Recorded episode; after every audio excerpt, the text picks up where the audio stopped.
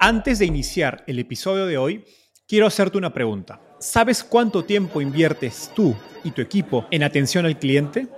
En el mundo de las startups, donde cada segundo cuenta y cada cliente es importante, Zendesk se convierte en tu aliado perfecto. Es como tener un equipo de superhéroes de atención al cliente a tu disposición. Zendesk es una plataforma omnicanal que integrará todos tus canales de comunicación como WhatsApp, email y redes sociales en un solo lugar. Gestiona tickets, ofrece una gran experiencia, aumenta tus ventas, pero sobre todo Construye relaciones cercanas con tus clientes gracias a Zendesk. Como beneficio exclusivo por ser parte de la comunidad startupeable, podrás probar el CRM de Zendesk completamente gratis por 6 meses. Y si decides continuar, tendrás 15% de descuento en tu primer año de contrato. Lo mejor de todo es que Zendesk escala de acuerdo a tus necesidades. Desde la oficina prestada donde empezaste hasta la compañía global que quieres construir. Compañías globales como Slack, Shopify y Airbnb confían en Zendesk para su atención al cliente. Ahorra tiempo, dinero y mantén felices a tus clientes.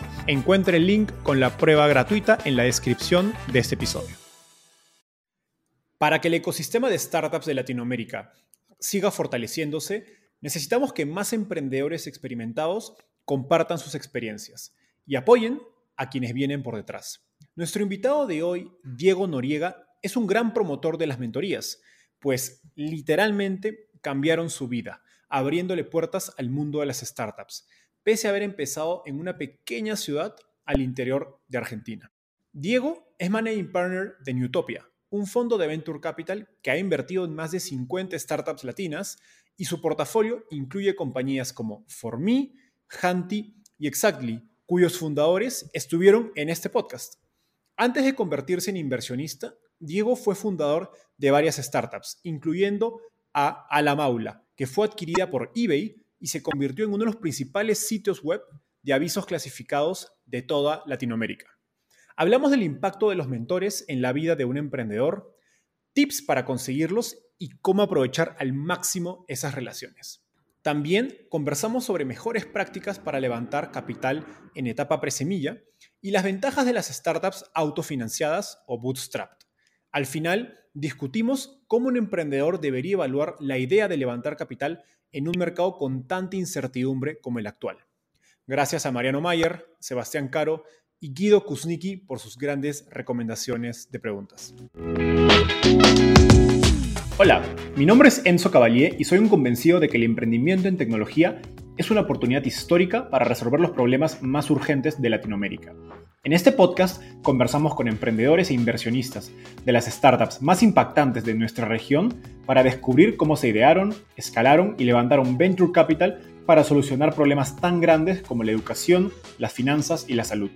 Recuerda visitar www.startapeable.com donde encontrarás todo un ecosistema de recursos para tu camino startup. Hola Diego, ¿cómo estás? Bienvenido al podcast. Hola Enzo, muchas gracias por invitarme. Finalmente, aquí en este prestigioso medio de emprendedores, así que de nuevo gracias. Gracias por, las palabras. Diego, empecemos con un poco de tu historia. Cuéntanos cómo llegaste al fascinante mundo de las startups. Bueno, soy del interior del interior, como tercer nivel de ciudad de Argentina. Mi cultura tiene mucho más que ver con Bolivia, Perú que con Buenos Aires para ser sincero, y mm, bastante tradicional, ¿no? Un poco conservador, eh, poca iniciativa privada. Los que conocen Argentina saben que los santiagueños son destacados como los, los que duermen siesta, medio los vagos, los que no quieren salirse demasiado del status quo. Y también una realidad que es dura, ¿no? 70, 70 y tanto por ciento de la gente trabaja directa o indirectamente para el Estado.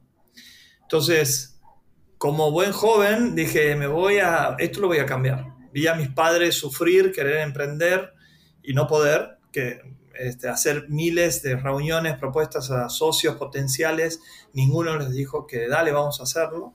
Era en la, industria de la salud. Y eh, me decía, yo, decía por dentro mío, me encanta armar equipos, siempre he hecho equipos de, juegos de deporte, rugby sobre todas las cosas Y este, bueno, la combinación de todos esos factores culturales, deportivos, sociales, más el hecho de viajar a Estados Unidos, terminar mi colegio a los 17 años allá en el estado de Maine, con una gran familia hace 30 años, y dicho sea de paso, la próxima semana vienen en Argentina mis padres de Estados Unidos para festejar ese aniversario, así que estoy súper feliz. Eh, bueno, todo eso, esa, mirar la Argentina desde afuera, mirar Latinoamérica desde afuera, con todas sus penas eh, y, frustraciones, como al mismo tiempo de toda la riqueza que existe aquí, tanto naturales como sobre todo las cosas del punto de vista del talento, ¿no? Somos gente extremadamente talentosa, creativa, eh, nos encanta sociabilizar, arreglar problemas, vivimos con problemas, así que eh, todas esas cuestiones han despertado mi alma emprendedora y más allá de que he hecho la universidad, he terminado el título de contador público, se lo regalé a mi mamá y dije, nunca voy a ejercer de contador público, empecé inmediatamente un MBA y eh, al mismo tiempo que empezaba el MBA me casaba, tenía una hija y emprendía.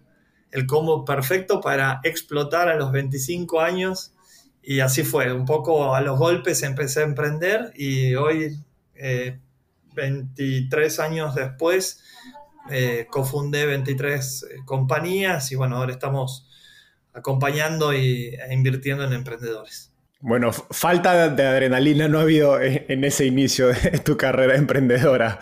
Ahora, Diego, hay algo que eh, te he escuchado hablar múltiples veces en entrevistas pasadas, en charlas, que es el rol de la mentoría en tu carrera. Entonces, ese es un tema por el que me gustaría empezar. Y te escuché decir algo que me, pareció muy curioso y es que Endeavor jugó un rol clave en tu carrera, pero que Endeavor no es suficiente, ¿no? que no, no basta y llega a un porcentaje muy pequeñito de los emprendedores y por lo tanto hay que complementarlo. Entonces me gustaría explorar cómo podemos, digamos, llevar mejoría a, más personas eh, y de mejor calidad, tanto desde lo personal como a nivel de organizaciones que estén trabajando en, emprendimiento. Empecemos por lo más, por lo más básico. ¿Por qué es tan importante la mentoría? ¿Qué rol ha jugado en tu carrera? Eh, ¿Y en qué se diferencia, digamos, del coaching ejecutivo o incluso de un psicólogo? Bueno, Enzo, qué lindo tema. Gracias por traerlo. Eh, probablemente los temas que más me, gusta conversar y hacer. Todas las semanas tengo al menos seis mentorías con las empresas en las que hemos invertido, que son 55 hasta ahora. Pero ¿cómo empecé esa, esa vinculación con la mentoría? También a través del dolor. Yo me tomaba un colectivo en Santiago del Estero, un bus 14 eh, horas hasta Buenos Aires para tener una hora de montería, la tenía y me tenía que volver a Santiago, es decir, pasaba dos noches, era tremendamente doloroso, pero también le veía el valor que esto traía, no solamente para mí, sino para mi compañía, para lo que yo después hablaba con mis equipos, le decía, he estado con esta persona, él empezó Mercado Libre y ahora está con miles de empleados, todos los países, wow, alguna vez que tenemos que animarnos a pensar en grande como estas personas. Entonces, verdaderamente que, que Endeavor me cambió la vida. Y no sé, no sé si se ve en el brazo, que cada vez está con menos músculo, por cierto, pero dice Endeavor ahí. Eh, es un tatú invisible que me hice, pero que llega hasta el corazón y es por el agradecimiento que le tengo a esta red, no solo por las mentorías y el acompañamiento que hicieron, sino también, eh, sobre todas las cosas, por el impacto que han tenido. Ahora, ¿es todo lo que podemos hacer por Latinoamérica y por países emergentes? Yo creo que no. Yo creo que podemos hacer muchas otras cosas y ahí es donde viene el tema de el impacto de la mentoría y el servicio ese de conexión entre mentores y mentís para hacer modelos más escalables, más sustentables y que tengan mayor impacto. También para reducir el índice de fracasos que tenemos en la región, que es altísimo, tan alto o más alto que en el resto del mundo, que es 95% en, en, términos de startups. Así que eh, para mí la mentoría ha sido una herramienta fundamental no solamente para conexión con la eh, inspiración, sino también con esos shortcuts, esa luz en el camino, esa voz de una persona que ya lo ha recorrido recientemente y que te puede contar experiencias y ayudar a que vos puedas transitar más felizmente. Diego, uno de los retos que, yo enfrenté con el, con el, que estoy seguro te identificarás es que en 2018, estando eh, en Perú, cuando descubre el mundo de startups y tecnología, no había nadie en mi entorno, digamos, de familiar, universidad, amigos, que, que sepa o tenga experiencia en este mundo. Entonces yo siempre he dicho que, que mis mentores eh, digamos, son inversionistas famosos de, de, Silicon Valley como Bill Gurley o Jason Calacanis, a quienes escuchaba todas las semanas en, a través de podcasts cuando estabas empezando, digamos, de, joven, en ese inicio y estando en el interior de, del interior de Argentina, como contabas, ¿cómo hacías para conectarte y exponer tu red de contactos? Y cómo hoy se lo recomiendas a jóvenes que quizás están basados en ecosistemas que aún son más, más nacientes. Bueno, te envidio a vos que naciste en la época de podcasts, etcétera. Yo probablemente, como le digo a los emprendedores, debería haber nacido 20 años después. Eh, hoy emprender es totalmente diferente. Recién contaba esa experiencia de, la forma de mentorear, o, mejor dicho, de que para tomar una mentoría viajaba dos días. Lo mismo pasaba con el tema de inspirarme a través de mentores. Inicialmente fue a través de libros. Entonces, imagínate vos, había una, una conferencia anual de Endeavor. Eso era todo. Cuando vos decías yo soy emprendedor, decía, ¿emprende qué? hasta lo hacía por broma, iba a hoteles y entonces la profesión ponía emprendedor. Estoy hablando del año 2000, ¿no? Y, no te reconocía, decía, señor, perdón, ¿usted es empresario? la, realidad es que hoy ha cambiado muchísimo y creo que, por un lado, lo siento como un péndulo, ¿no? O sea, antes no había nada de información disponible, hoy creo que es abrumadora la cantidad de información disponible. Entonces, eh, yo me, crié haciendo. Esa es la verdad, eso. Entonces, digo, el, temor que tengo es que los emprendedores se basen demasiado en escuchar, en tratar de ser perfectos, en demorarse un poco en lanzar productos, en no conformarse con nada. Como tienen todo disponible, es difícil hacer una, tomar una decisión.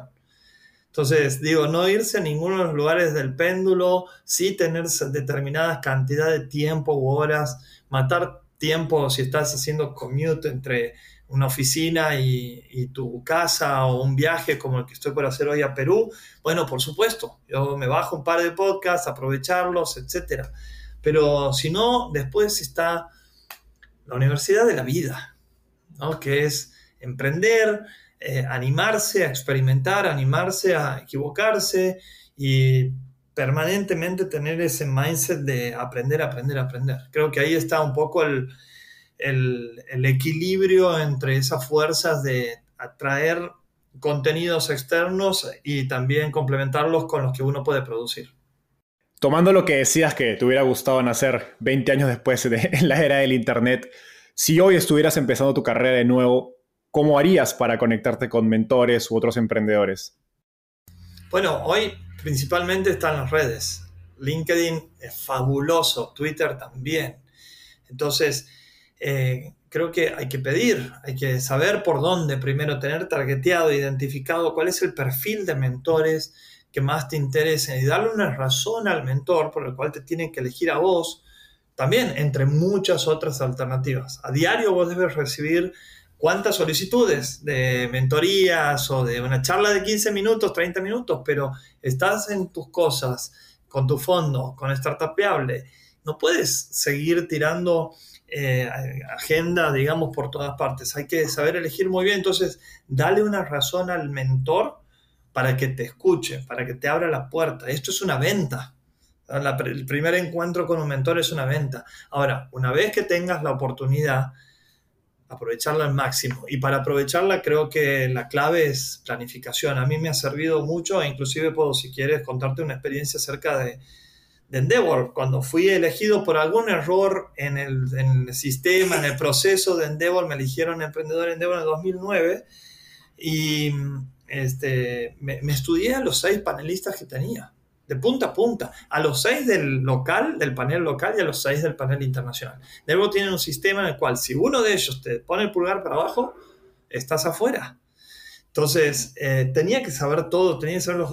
Y básicamente lo que hice fue generar un vínculo, una relación, un sentido de, de estar cómodos con la otra persona. Ya los conocía, eh, la noche anterior de los paneles fui y les hablé personalmente, les compartí algunas cosas para generar esa empatía. Bueno, creo que son todas herramientas para poder ganarse al mentor, ¿no? Más allá de, obviamente, que tienes que tener un muy buen producto, muy buen equipo, una oportunidad gigante, eh, yo creo que también está, por un lado, en esa planificación y generación de empatía, y por otro lado, la propuesta de valor al mentor. Principalmente los mentores quieren aprender al lado de los eh, mentís. Entonces, no, lo tome, no, te tomes un café y luego nada más, sino dale constancia para que puedas eh, generar ese sistema virtuoso de aprendizaje mutuo. Justo en esto último que dices, va mi siguiente pregunta. Digamos, en mi experiencia personal, yo no he tenido mentores formalmente. Sí tengo tres o cuatro amigos a quienes recurro cuando tengo preguntas o dudas acerca de reto, pero nunca he formalizado una interacción, constante porque no sabía cómo proponerlo o si de verdad valía la pena. en tu experiencia, las mentorías deberían ser constantes. Eh, ¿Por qué? Y, qué recomendaciones prácticas tienes para proponerle a alguien eh, ser tu, mentor de manera oficial, digamos? Bueno, la vinculación con un mentor eh, toma un tiempo. Es como una vinculación amorosa no le vas a ofrecer equity a un mentor la, primera vez. Como tampoco a una, persona que te guste no le va a decir, ¿podemos tener hijos juntos? Si no te conoce, Entonces tienes que ir pasando eh, por distintos estadios, generando confianza, hacer sentir a la otra persona también que está agregando valor, hacerlo sentir importante. Generalmente el mentor ya ha pasado por un montón de, eh, experiencias y, ya tiene otro nivel, digamos, está eh, hasta económicamente quizás un poco más resuelto. Entonces tiene otros tipos de necesidades, tiene necesidades de reconocimiento, necesidades sociales, etcétera, reputación, eh, y le gusta, por lo general, devolver, dar una mano. Ahora, sentirse que esa hora que te dedica tiene impacto.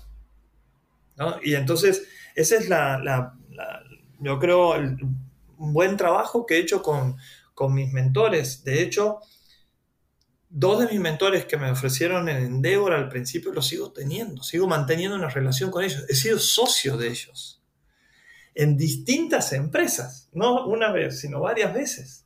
El vínculo es tan potente, hay tanta confianza, que por qué no decirle a un señor como Pablo Saubidet, que es mi, gran mentor después de mi padre, te diría que es mi, mi gran mentor, eh, ¿cómo no ofrecerle equity en segundo hogar o eh, en, buscar emprender juntos en eh, pueblos originales y buscar otras alternativas de inversión, que hemos hecho inversiones ángeles en conjunto? Entonces, cuando ya se genera esa vinculación, uno va pasando a otros estadios, ¿no? Ahora, eh, acerca de tu pregunta, creo que hay que ser de nuevo inteligente, entendiendo cuál es el estadio de ese mentor, eh, capaz que ha vendido una compañía, capaz que está un poco más afuera, capaz que tiene un tiempo prolongado en una corporación y necesita otro tipo de incentivos. Entonces, eso es parte de la propuesta de, de valor que está personalizada a cada uno de los mentores. Después hay otras herramientas. Yo creo que la vinculación mentor y mentí tiene que tener también una compensación, porque tarde o temprano esa vinculación del día a día, sobre todo si el mentor está muy ocupado y tiene otra actividad, bueno, tiene un costo de oportunidad altísimo. Entonces, sí, muy buena onda, súper empático, impacto, etcétera, pero eh, ¿dónde está el trade-off? Tenemos un tiempo limitado, agenda limitada. Entonces, este, creo que la principal herramienta que tenemos ahí es equity. Equity para eh, employees y advisors que tengan en el tiempo, que sean bestiados, con un cliff de un año para que recién empiece a bestear a partir del segundo año. Eh, no creo que tenga que ser compensada económicamente con cash para empresas, eh, perdón, startups que están en sus estadios iniciales. Me encanta esta idea que dices del equity. En una entrevista pasada, Ricardo Amper de Inco decía, en una etapa temprana no tienes dinero, pero sí tienes equity. Así que aprovechalo inteligentemente para atraer a esas personas que pueden ser claves en, en, en la trayectoria de, tu startup. Y eso no, le tienes que dar un, porcentaje tan relevante. Eh. ¿Qué, ¿Qué, número recomiendas tú? Bueno, depende muchísimo de lo que te aporta, del, tiempo que está, de la experiencia de ese mentor, de los contactos que te puede abrir. Y aquí, déjame que lo abra entonces. Puede ser una parte que sea fija. Voy a poner 1% besteado a tres años con un año de cliff. Em, sobre todo para estadios iniciales. Pero a mí, de los que más me interesan, son aquellos en donde hay un... Eh, una alineación total en los intereses. Entonces, también eh, eh, veo algunos y sugiero advisory shares por negocios. Entonces, que traigas un negocio, tengas una comisión y en vez de tener esa comisión en cash, que la tengas en equity a una determinado cap. Entonces, una cosa no reemplaza la otra, puede ser la participación fija y también puede tener esa complementariedad con la participación en eh, en, negocio y puede ser un tercero que sea por algún tipo de evento específico o un bono específico. Entonces, mientras más equity le das a las personas que más activas están en tu compañía, que más valor le agregan a tu compañía, mejor, porque al final del día está ese skin in the game que es muy relevante para que los equipos tengan mayor fuerza y puedan cumplir su visión. Genial. En mi experiencia, un modelo que personalmente me gusta es que cuando combinas un cheque de inversión pequeño con quizás eh, advisory shares o un descuento de manera que el, advisor tiene un, pues un premio o una, un upside adicional por involucrarse de manera más activa. Coincido con vos, 100%. Si puedes lograr, y creo que no es para el principio, ¿no? Si puedes lograr que el, que el mentor te diga, yo estoy dispuesto a invertirte, y no pedirle inversión a tu mentor, eh, es, coincido con vos que es muy, muy bueno. Está ese, ese dicho, ¿no? Ask for an investment and you might get an advice, and ask for an advice and you might get an investment. Entonces, de nuevo, los emprendedores tienen que ser cada vez más inteligentes y juiciosos porque son muchas las oportunidades que llegan día a día.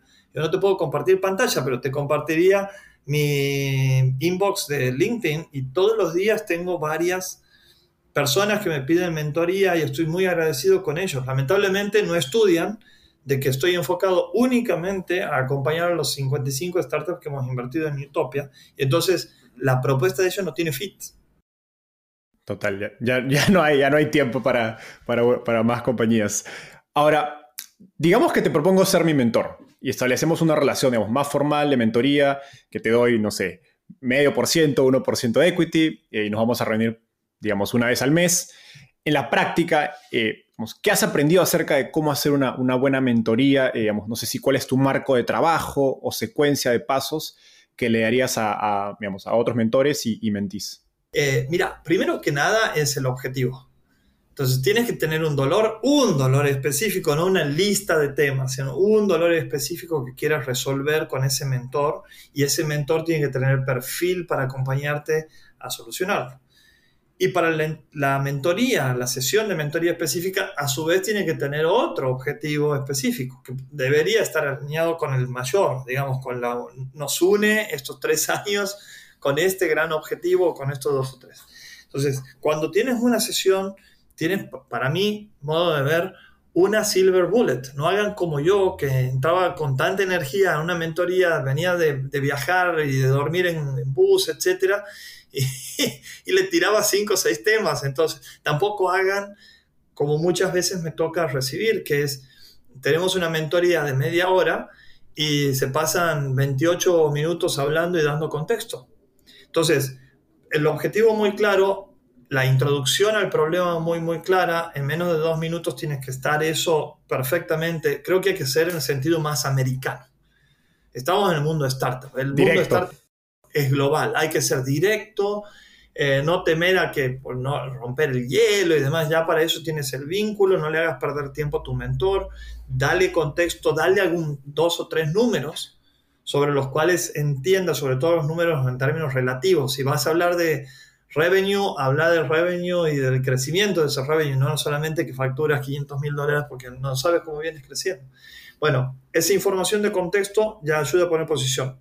El tema que quieres discutir y las experiencias que necesitas del otro mentor. Y creo que del lado del mentor también, el mejor mentor es el que te hace pensar más, es el que te desafía más, es el que te hace las mejores preguntas, no el que te da las mejores respuestas. Entonces, es una suerte de mentor coach eh, que creo que el emprendedor tiene que ir buscando también y diciéndole cada X tiempo, me, sirven tus mentores, dale feedback y de vuelta, ¿no? también, bien americano, bien directo, que duela, pero con mucho respeto, por supuesto, eh, entendiendo de que ambos quieren lo mejor para ese tiempo que tienen eh, para invertir juntos. Y después, para cerrar las discusiones, escribir los takeaways de esa reunión y poner los next steps juntos. Escribiendo esto, bajándolo a una plataforma que todas las sesiones estén documentadas, va a ser de que tenga mucha más claridad esa vinculación y que el valor sea percibido por ambas partes. Y eventualmente si alguien, voy a poner un ejemplo y qué pasa ¿eh? en el mundo inversor, te dice, ¿por qué Enzo tiene el 3% de tu startup o 1% de tu startup si Enzo no está en el día a día? Bueno, yo te voy a decir el valor de Enzo. Enzo me ha introducido con tantos fondos, ha hecho esto, aparte me ha dado todos los meses estas idas y vueltas que están aquí escritas, si quieres mirarlas, simplemente por esto. Es más, la respuesta del inversor debería ser, ¿por qué no tiene más? Entonces, ¿qué errores en común ves en las mentorías? Bueno, uno, en no preparación, muchos objetivos, tomar demasiado tiempo en la introducción al problema eh, no ser directo y pasar mucho tiempo alrededor de cómo estás y cómo estoy, no bajar las eh, mentorías y ponerlas por el escrito, eh, no repasar las notas para la siguiente mentoría, porque lo que también quieres darle entre mentoría y mentoría es, no sé, un email cortito. Pablo, me acordé que hablamos de este tema, mira la evolución, mandarle un print screen. Y si quieres una pregunta puedes discutirla en la siguiente sesión o puede hoy, la vida fluye a través de WhatsApp y todo es fácil, ¿no? Mensajes de voz, 30 segundos, un minuto. Dicho sea de paso, yo no escucho mensajes de más de un minuto. y sí, porque le estás, te estás metiendo en la vida y en la agenda de, de la otra persona y eso es intrusivo también. Em, así que creo que todas esas herramientas son importantes para maximizar el valor de la mentoría. Esto tiene una sistematización y mientras más lo practicas, mejor te sale. De, hecho, este tip que tienes acerca de mantener enganchado o engaged, digamos, al mentor, creo que también aplica para, para los potenciales inversionistas ángeles o potenciales fondos de venture capital de los que puedas levantar capital. Y también le sacaría la palabra potencial, de tus inversionistas. Cuando te invierten, dicen, ah, bueno, ya me invierte, entonces no le mando nada o le mando ese aburrido eh, investor report o update. Eh, sí, pero también si vos sabes que con ese inversor, inversor barra mentor, eh, que quiere agregarte valor, quiere maximizar el valor de tu compañía, quiere maximizar tu salud mental para que puedas ejecutarla sin que estés infeliz o que te agarre burnout. Entonces, el emprendedor tiene que entender que el mentor o el inversor están de tu lado. Es confianza, más confianza para fortalecer esas relaciones. Y que no, no, no has visto muchas veces que, dicen, ah, no, vos sos mi inversor, entonces estás del, lado del frente. es como, como poco tonto mirarlo así, ¿no? Totalmente de acuerdo.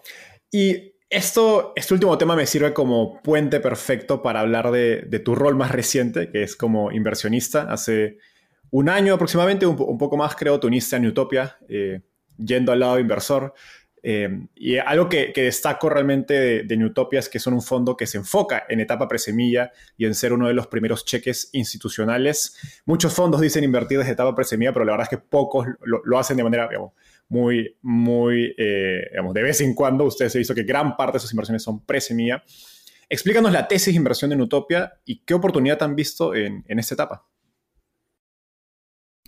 Bueno, somos seis partners. Empezamos en agosto del 2021. hoy hace 14 meses y mm, nos, nuestro gran propósito es cambiar Latinoamérica, potenciarla. Eh, hay partners que vienen de gobierno, otros que venimos de emprender, otros que de alguna u otra manera hemos invertido como Angels o el mismo Sasha, eh, mi socio tiene, tiene otro fondo de inversión que ya, ya, está invertido. Entonces, todo lo hacemos con ese mismo propósito. Para mí ha sido algo muy revelador el sumarme a esto porque no, no estaba invirtiendo activamente, ya había hecho 10 inversiones ángeles, vi 1200 oportunidades y, y, realmente te tengo que decir que no me gustó la inversión ángel. Eh, creo que hay que hacerla de otra manera, mucho menos de estar invirtiendo como inversor ángel mientras estaba ocupándome de otra y operando otro negocio, me sacaba tiempo, me sacaba un montón de, de, de foco eh, y aquí creo que en Utopia se ha armado algo, una herramienta que Latinoamérica necesitaba, que es la inversión, como decías vos, en etapa pre-semilla, y esto es muchas veces sin producto o sin revenue, y en donde el riesgo es 100 y la rentabilidad todavía es cero, el revenue es cero. Entonces, somos los que, los, los que más riesgo tomamos adentro de lo que es el, el venture capital. ¿Por qué lo hacemos? Porque queremos acompañar y que ese acompañamiento tenga impacto. Nosotros invertimos en pre-seed cheques que van de 100 a, 250 mil dólares. Eh, después podemos hacer follow-on en seed hasta 500 mil dólares y en serie A hasta 1.200.000 dólares, pero no vamos a invertir directamente en serie A porque lo que queremos es ese, que ese acompañamiento de dos años, dos años y tanto tenga mucho impacto. Entonces, hoy tenemos el acompañamiento dividido en, tres partes, que la primera es de presemilla, la siguiente es, Path to Seed y la siguiente Path to Series A. Y, te, organizamos distintos tipos de metodologías, digamos, en la primera parte son frameworks, metodologías de OKRs, de growth, de fundraising, de communications, de producto, de estructuración. En Seed nos ponemos mucho más foco en producto y en fundraising y en Path to Series A en fundraising, pero más que nada conectando con fondos de Estados Unidos. En etapa presemilla, como decías, prácticamente uno está invirtiendo en el equipo, pues no hay producto ni, ni, tracción. Y como dijiste antes, los VCs suelen preferir los emprendedores por segunda vez, yo digo como founders de, de Maslow, o ex operadores en tecnología, como los chicos de Lara, en quien soy Ángel y por eso los, los menciono. ¿Cómo le recomiendas pitchar el equipo en etapa presemilla a un emprendedor más joven o quizás con experiencia en industrias más tradicional, que no necesariamente es un ex operador o emprendedor de startups? A ver, y le voy a compartir de nuevo, me gusta hablar desde el punto de vista de la experiencia. Tengo un slide que todavía la, la, marco y para enseñar a, a, pichar y armar decks la suelo mostrar. Eh, el, el, slide inicial de Alamaula cuando le vendimos a eBay era el equipo. Y entonces, eh, y decía, with proven execution skills. Y decíamos en las empresas donde habíamos trabajado, etc. de nuevo, era santiagueño, mis socios, los tres cordobeses y le estamos pichando a eBay y a uno en Noruega, otro en Dinamarca, otro en Sudáfrica. Eh, yo creo que la complementariedad de los equipos es un factor fundamental. Entonces, no le pongas el título que tiene, sí la experiencia que trae el valor que aporta. Entonces, que el equipo, lo que pones del equipo baje el riesgo le haga pensar al inversor de que este equipo tiene una oportunidad y que se diferencia frente a muchas otras empresas que sin duda deben estar compitiendo ahora o van a competir a futuro en, esa misma, en ese mismo vertical. La complementariedad, que son apasionados, eh, que están conectados con el propósito, es mucho más impactante cuando un emprendedor viene y te piche y dice, yo tuve este problema y por eso es que lo quiero resolver no sé, una health tech, que puede decir cualquier cosa, ¿no? Este, me demoraron a mi papá mucho tiempo en atenderlo y no tenían la información, entonces tuvo un diagnóstico tardío. Por eso es que yo estoy tratando de visibilizar y transparentar toda la información médica. ¡Wow! Dice, esta, persona lo va a lograr. ¿No? Entonces, creo que esos serían como los, los dos puntos más fuertes. Y el tercero que diría es, sí, los advisors ayudan y demás, pero no puedes igualar el tamaño ni el foco que le pones a tus advisors con la gente que está ejecutando todo el día. Entonces, maximiza el espacio y lo que vas a pichar, etcétera, de los que están, de los co-founders y de los C-levels que se suman al equipo. Buenísimo, ¿no? Y me, me encanta esa última aclaración porque a veces eh, los emprendedores creo que abusan del rol de los advisors en, los, en los decks y ponen, pues, no sé, 10 logos y tú dices, bueno, ¿quién está manejando la compañía realmente? ¿Ustedes o los advisors? ¿no? Porque tienen mucho más preponderancia en las diapositivas de, de su presentación a, a, inversores. Ahora, la industria de Venture Capital se caracteriza por ser poco transparente, eh, pues, y esto exige un proceso de aprender el, el juego de Venture Capital que es particularmente retador para emprendedores primerizos porque, pues, primero que están, tienen que aprender sobre startups y cómo funciona este mundo y a la vez aprender cómo funciona Venture Capital. ¿Cuáles son los, digamos, quick wins en los que le recomiendas enfocarse a, emprendedores que están levantando capital por primera vez? Bueno, gracias Enzo, eh, porque creo que es muy importante hablar de, de, esto, del trabajo que implica ir por el camino del VC-able o de viciable. ¿no? Si decides que quieres levantar capital, si decides ir por el lado prácticamente antinatural en una empresa, ¿no? Eh, que es buscar financiación externa cuando no tienes cash flow. Entonces, históricamente los, bancos, eh, las entidades financieras prestan a quienes tienen posibilidad de devolver. No le prestan al que está en condición de calle, a un homeless, le prestan a los multimillonarios. Entonces, esto es antinatural prácticamente. Ahora, si decides ir por el camino de VC, tienes que hacer mucho trabajo. Esto no es simple. Esto no es fácil. Por más de que encuentres quick wins así de angels que te inviertan, mucho mejor si es Enzo, que tiene una network espectacular y que puede darte una mano con sus experiencias también. Eh, yo creo que el, factor eh, más importante es dedicación, consistencia, compartir la comunicación, como hablábamos recién cuando hablábamos de mentores e inversores, eh, pedir ayuda.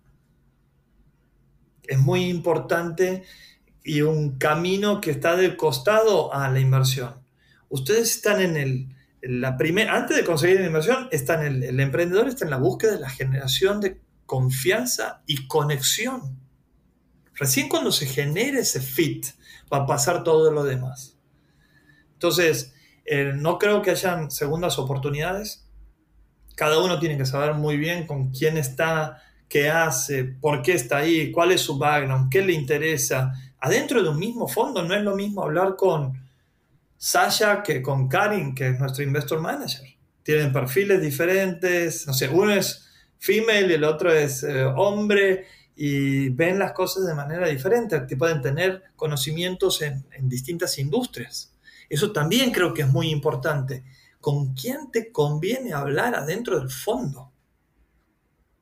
Entonces, es mucho estudio yo soy de los que creo que requiere dedicación exclusiva cuando estás en fundraising. Y lamentablemente, hoy por hoy, y con este contexto, prácticamente que desde pre-seed estamos en fundraising on todo el tiempo hasta que hacemos serial. Los primeros años estás permanentemente haciendo fundraising y teniendo conversaciones con muchísima gente que te puede dar una mano. Em, creo que mm, un error en, en, el 2015 intentando hacer el Airbnb de Latinoamérica, yo había hecho unas muy buenas, o sea, yo había pagado la pre-seed y, metí casi toda la seed. Invertí más de un millón de dólares míos y después con eso y con cierta atracción fui a buscar eh, seed, pero después para hacer la serie A, eh, me miré 125 inversores. Miré inversores en Estados Unidos, en Europa, me fui hasta Europa a picharles esto de Latinoamérica. ni, en Estados Unidos en ese momento invertían en LATAM. Hoy ese contexto ha cambiado radicalmente, pero no son todos los fondos los que invierten en LATAM. Brasil tiene más de 300 fondos, pero no todos invierten en Hispanic Latinoamérica. Entonces, es mucha eh, parte de estudio de ingeniería, de ver ese proceso comercial, tomarlo muy, muy bien. Es un CRM que tiene que estar profesionalizado. Tener mentores y amigos que te ayuden a eh, dosificar ese esfuerzo para poder tener mejor eh, target. Y después la otra parte que es el arte, la práctica del pitch es para mí fundamental. Y no tienes que pichar en tu idioma, tienes que pichar en el idioma de los negocios, en inglés. Tarde o temprano vas a llegar a levantar fondos de Estados Unidos. Si no, ¿cómo vas a llegar al IPO? ¿Cómo te vas a convertir en una multibillion dollar company? ¿O cómo vas a vender en, tu compañía siendo un unicornio? Si es que no picheas en inglés. Entonces, también es, eh, y, y aquí Enzo, te traigo otro punto. Nosotros hacemos de vez en cuando Demo Days y me preguntaba gente, amiga, emprendedora, y me decía, che, ¿quién tiene el producto, el mejor producto y la mejor empresa? ¿La empresa A o la empresa B? Y le digo, la empresa B. ¿Por qué? Sabía, dice. Porque la A me da más confianza, pero es por su nivel de inglés. No es por su tracción, no es por su producto, no es por la oportunidad de negocio, sino porque su nivel de inglés me hizo conectar mucho más con lo que está construyendo me, encanta que haya sido tan directo y transparente acerca del rol del inglés, porque estando en Silicon Valley lo, veo, hay cada vez más inversionistas eh, con interés en invertir en Latinoamérica y, fondos incluso que no son los más conocidos, que no están viajando a Latinoamérica a hacer eventos, eh, porque no, digamos, no tienen a alguien enfocado exclusivamente en Latinoamérica, pero hay interés, pero tienes que hablarles en su idioma, como dices, y, eventualmente, eventualmente. Vos sos la prueba viva con lo que acabas de decir de que no es tanto un problema de oferta de capital. El capital está mal demandado. Los emprendedores no hacemos nuestro trabajo y entonces subimos el riesgo y queremos que todo ese riesgo lo asuman los inversionistas que ni siquiera saben qué es Argentina o Perú o dónde está Lima o Buenos Aires. Hablando de ese rol de comunicación, eh, una de las cualidades que más destacan las personas que, con las que he conversado acerca de ti es tu capacidad justamente de comunicar y contar historias. ¿Cómo le aconsejas a emprendedores eh, desarrollar esta habilidad de comunicar, eh, especialmente quizás quienes no tuvieron un trabajo, experiencia previa o donde, donde te entrenan esta habilidad, digamos, como ventas o consultoría? De nuevo, emprender es muy difícil. Y creo que una de las herramientas que tenemos a disposición para conectar con el mercado, para conectar con el talento, para conectar con inversionistas, para conectar con partners, aliados, etc., es el contenido. Entonces, mientras más hablas del dolor, de las soluciones, de las vueltas, de los aprendizajes, mientras más transparente sos en un determinado nicho o industria, empiezas a aparecerte como referente. Entonces, a mí me, encanta decirles e incomodarlos a todos los eh, emprendedores que invertimos desde Utopia, decirles, ¿sos líder en tu industria? Y la mayoría te dice no. ¿Y por qué? ¿Qué te hace falta? ¿Dinero? ¿Cuánto dinero te crees que te, hace falta? ¿Qué capital estás poniendo a esto? ¿Por qué no generas contenido? ¿Por qué no sos generoso con tus clientes? ¿No sientes confianza en lo que das? No, temes que tu competencia te lo va a tomar y entonces no vas a compartirlo. Bueno, yo pienso todo lo opuesto. LinkedIn nos ha demostrado, LinkedIn nos ha demostrado de que hoy te abre orgánicamente muchísima, muchísimo alcance y te posiciona en los targets específicos que vas. Entonces, de nuevo, conocer tu cliente, generarle contenido para ese cliente, y cuando estoy hablando de cliente, al menos recién he mencionado cinco diferentes stakeholders, para cada uno tienes que tener una propuesta de valor. Yo en eso hago post en inglés para conectar con VCs en Estados Unidos, así podemos introducir a las startups que nosotros invertimos, y hago post en español porque, de nuevo, queremos generar un impacto en la TAM. Entonces, creo que ese trabajo tienen que hacerlo muy, muy bien. La comunicación es un don, pero por otra parte se entrena. Yo, eso no sabía hablar. Cada vez que me paraba en, clase, ¿no? Y me tomaban una lección, a mí me temblaba el labio, la vocecita se me hacía súper finita, me temblaban las piernas. Temía pasar al frente, temía ser protagonista. Y esto de los emprendedores es, bueno, un camino o el otro. O somos protagonistas y nos comemos el mundo desde el punto de vista de generar valor en la industria en donde vamos a solucionar cosas y no tengas vergüenza por los posts que haces. El otro día, hace dos semanas, fui al Latin American Venture Capital Week en, en Nueva York y me tomé una foto en el Hilton, que es donde negociamos a la maula con eBay. Digo, no, no puedo publicar esta foto. ¿Qué, qué significa sacarme una foto enfrente del, del Hilton? Me, me, desperté temprano en la mañana siguiente, hice un post, escribí la historia de cómo negociamos y que me hicieron cambiar el plan de negocio y que de la mañana a la tarde presenté otra empresa, literalmente, para los próximos cinco años. Y fue el post que más engagement generó en mi historia. 360 mil personas lo vieron, 3 mil y pico de personas lo likearon, más de 300 personas lo, lo, hicieron, este, le dieron comentarios y más de 30 y pico de personas lo compartieron. No, total, totalmente de acuerdo. Creo que ser eh, vulnerable y genuino en redes es algo que se, se encuentra poco y cuando lo haces eh, y lo cuentas bien, la gente conecta mucho. Ahora, justo ahora que hablabas el, el, rol de, de, levantar capital y hablamos de Silicon Valley, eh, hace un par de, de, años en una entrevista dijiste algo que se me quedó muy, mucho en la mente y decías que los consejos de levantamiento de capital que usualmente se dan en Latinoamérica aplican para Silicon Valley y no necesariamente para la realidad de nuestra región y que eso genera expectativas falsas y a veces frustraciones en los emprendedores. Explícanos esta idea y cómo la concilias en el contexto de, una startup que decide ir por la vía de, del venture capital. Sí, eh, a pesar de que ha cambiado el contexto, eso lo dije hace un par de años, y, pero lo sigo sosteniendo. Hay muchas cosas que aplican para mercados diferentes al de Latinoamérica, entonces se tiene que entender el juego en Latinoamérica. Se tiene que saber que el camino del venture capital no es para todos los emprendedores, es para algunos, muy pocos. Es tremendamente angustiante, desafiante. Tenemos que tener los mejores equipos del mundo. El contexto de hoy, post eh, pandemia, nos, hace un mercado competitivo a nivel global. Cualquiera puede venir con una super app y bajarla aquí con todos los aprendizajes que ha tenido, no sé, en Corea. Así que yo creo que hay que tener cuidado con todo lo que leemos, como hablábamos hace un rato. No todo aplica aquí.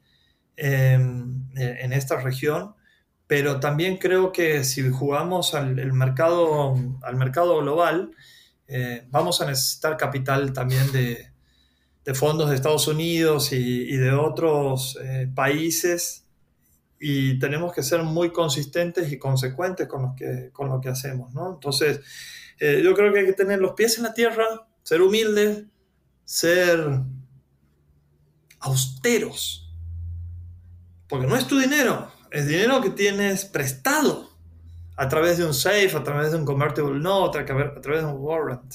Te lo prestaron para que lo ejecutes. No es tu dinero. No puedes festejar por tener una inversión.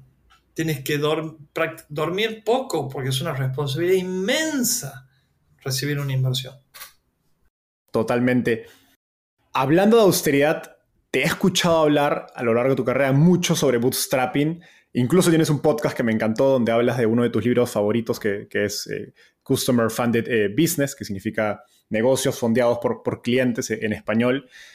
Pero en un fondo de Venture Capital, digamos, no basta con poco crecimiento, como decías, es para unas pocas compañías eh, y el 80-90% de retornos de un, de un, fondo de Venture Capital vienen de una o dos o tres empresas que la sacan del estadio, pues si hacen, como decías, un multibillion dollar eh, eh, company.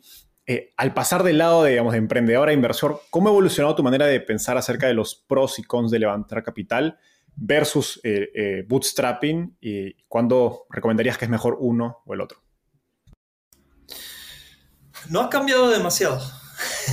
Así que lo que escuchaste en aquellos podcasts sigue siendo real.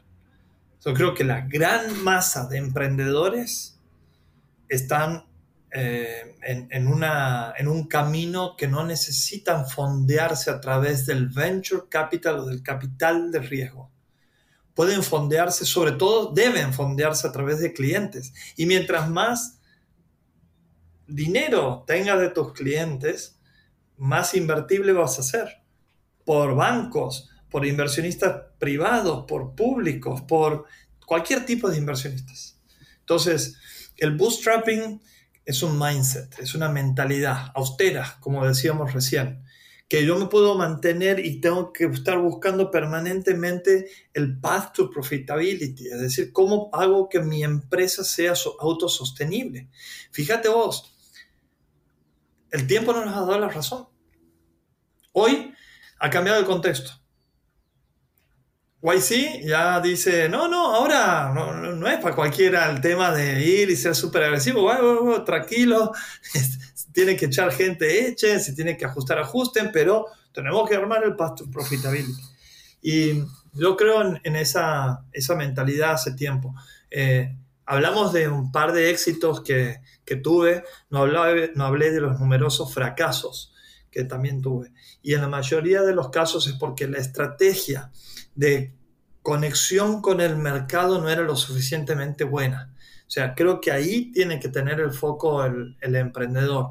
Eh, estar obsesionado por entregarle valor a, sus clientes, a distintos stakeholders, con propuestas de valor súper contundente que le gane de toda tu competencia. Así vas a hacer un modelo de negocio sustentable, sostenible en el tiempo, que baje el riesgo y probablemente te hagas viciable en algún momento. Eso es para la mayoría, pero para los menos, y son los que nos fijamos en, en Utopia, tienen ese, esa visión gigantesca de un mercado que tiene un problema que no está resuelto todavía, pueden ejecutarlo, tienen la experiencia para hacerlo, saben networkear, vender, pitchear de una manera de que, o tienen el potencial, mejor dicho, de una manera de que puedan construir esa confianza o no.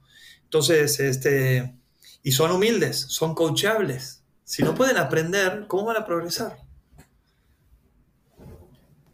Hablando de, ser eh, austeros y, lo que decías de Y Combinator, que cómo ha cambiado un poco el, el paradigma de, oye, ya no seamos tan agresivos, ahora pensemos en rentabilidad pues en el mercado de, hoy se ha enfriado, es más difícil levantar capital, eh, un poco más difícil o bastante más difícil, hay distintas eh, opiniones, eh, pero definitivamente hay incertidumbre sobre el, digamos, el posible resultado de, de, un intento de levantar capital. Creo que hace unos meses, si tenías buenas métricas, era altamente probable que te vaya bien. Hoy día, incluso para compañías que les está yendo bien, es más difícil, lo toma más tiempo. ¿Cómo hoy día le estás recomendando a los emprendedores del portafolio de Newtopia pensar acerca de levantar capital? ¿Para quiénes vale la pena invertir tiempo en, fundraising o es mejor enfocarse en, en, ejecutar porque no es un buen momento para hacerlo? ¿Cuál es tu, tu consejo en ese sentido hoy? Muy parecido al histórico. Foco en la ejecución, foco en generar tracción, foco en crear y desarrollar productos que el mercado necesite, que te los quite de las manos Hablamos muchísimo de Product Market Fit, o mejor dicho, de Product Market Channel Model Fit. Los partnerships cada vez toman mayor importancia para expandir tus operaciones, para poder generar sinergias con productos o servicios complementarios. Eso es lo que mm, tratamos de maximizar. También en ser brillantes desde el punto de vista de la ejecución de tener metodologías, usamos OKRs, pero también una metodología que se llama EOS, metodología de reuniones, metodología de bajada de información. Hoy ya vivimos en otra era, distinta a la que vos te empezaste a emprender. Esta es la era distribuida. Yo voy a buscar el mejor talento, no donde está la gente 20 kilómetros a la distancia, sino en el mundo. ¿Quién me agrega más valor? ¿Quién está más comprometido con el propósito? ¿Quién tiene más skin in the game? ¿Quién se la cree más? ¿Quién aporta más valor a la compañía? Entonces, cuando todo eso sucede, el CEO puede dedicarle un poquito más de tiempo a salirse del día a día y empezar a tener una estrategia de, búsqueda de capital, que como hablábamos antes es un full-time job, es muy complejo, es distinto el proceso comercial que salir a vender. No es lo mismo pichar a un inversor que pichar a un partner, que pichar a un talento, que pichar a un cliente. Entonces, esos criterios hay que tenerlos muy bien, hay que saber bien el timing para no perder tiempo. Al final del día estamos en esa encrucijada de decir, bueno, ¿a qué le pongo recursos? ¿Qué resultados espero? ¿Y en qué tiempo? ¿no? Entonces, ahí es donde muevo las piezas de, de este juego estratégico que se llama tu startup. Y bueno, es un desafío constante, entonces es maximizar el potencial de tu tiempo y de todo tu equipo. Por eso es que es tan importante estar alineados con los equipos y saber ejecutar brillantemente. Yo no creo que haya que levantar mucho capital si es que no tienes todos estos condimentos que hemos hablado como para que seas más confiable, seas más visible y puedas aspirar a, a tener un buen conversion rate a la hora de pichar y que eso se convierta en una inversión también. Me encanta. Y, estoy muy de acuerdo con, con lo último que dijiste sobre todo este conversion rate. Creo que hay, hay un, así como uno piensa acerca de un proceso comercial y las probabilidades de cerrar un cliente y define, ok, este segmento vale o no, o no es el momento para ir al cliente, lo mismo pasa con Venture Capital, ¿no? Y, y puedes terminar en una, en una dinámica donde te gastas semanas o meses, pues esforzándote en levantar capital y con un poquito más, de, digamos, y sin, mucho éxito, que con un poco más de estudio y preparación hubieras dicho, sabes que quizás no es el mejor momento para hacerlo, eh, resolvamos estas preguntas, estas dudas, o preparemos lo mejor antes de salir a levantar capital. Y creo que también hay que eh, hacer una estrategia en términos de levantamiento de capital, eh, no necesariamente ir a tu target ideal al principio. Anda a un tier 2 o un tier 3 para que te den recomendaciones, feedback, te ayuden a pulir de alguna manera. Decirles a todo el mundo, no, no, no te vengo a pichar para levantar capital, vengo más que nada para que me de feedback. Diego, ha sido una charla increíble. Llegamos a la, a la parte final. Eh, en esta te voy a hacer preguntas rápidas. Básicamente te hago una pregunta y me tienes que responder en menos de, de un minuto. ¿Estás listo? Sí, señor. Adelante, lo disfrutó mucho también. Si tuvieras que emprender de nuevo desde cero, ¿cuál sería el principal consejo que te darías? Conectar con el mercado. ¿Por qué? Bueno, un poco por lo que hablábamos recién. Eh, no empujes productos que el mercado no necesita. Yo me, tenido más de 20 fracasos. Y como decíamos antes, era mi idea y la quería empujar, empujar, empujar. No hacía los procesos de discovery, eh, no hablaba con mis clientes, no hablaba de sus necesidades. Eh, o en algunos casos, como en esta de que intenté hacer el Airbnb, que se llama Segundo Hogar, eh, bueno, lo empecé a hablar, pero en el tercer año, cuando ya era demasiado tarde, y me di cuenta de que lo que necesitaban mis clientes era otra cosa, no era un, modelo de negocios B2B, B2C, perdón, sino que en realidad era un B2B2C. Pero bueno, los, los cambios son tardes, así que hablar, hablar, hablar y este, no creer ni confiar tanto en tus ideas, sino más que nada la respuesta que te dé el mercado. ¿Cuál ha sido el libro más influyente en tu camino por el mundo de las startups? Bueno, en, en, el de mi vida, Cómo ganar amigos, que fue el, el primer libro que, que, leí a los 10 años y, y este, la verdad que lo sigo leyendo de vez en cuando, hice un resumen, eh, me encanta y me hace acordar mucho a mi padre, eh, sobre todo ese, ese, que como empieza, ¿no? Uno de los capítulos dice, si quieres miel, no des patadas en el panal. me encanta ese consejo de Dale Carnegie que lo he escrito hace como 80 años, pero sigue teniendo una cotidianidad increíble. Y en términos de startups, bueno, vos lo has dicho recién, de Customer Funded Business, por un lado, que me hubiera ahorrado un montón de tiempo y de oportunidades, pero por otro lado, eh, The Hard Thing About Hard Things, de Ben Horowitz. Finalmente, ¿qué te gustaría cambiar del mundo de las startups en Latinoamérica?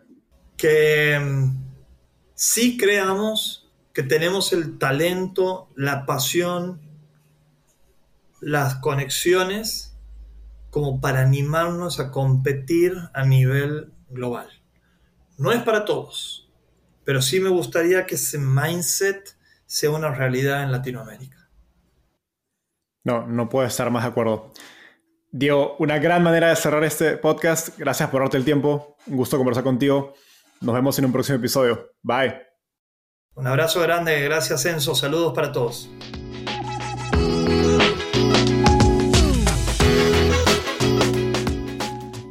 Antes de cerrar el episodio, quiero contarte que lanzamos el podcast Startupiable en 2021 y en menos de un año ya somos casi 10.000 personas que lo escuchamos cada mes.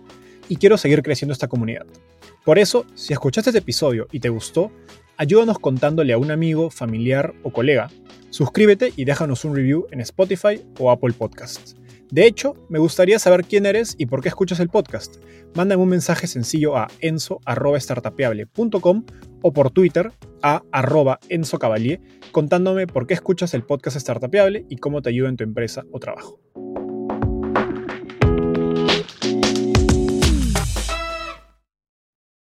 Este es un podcast producido por Explora.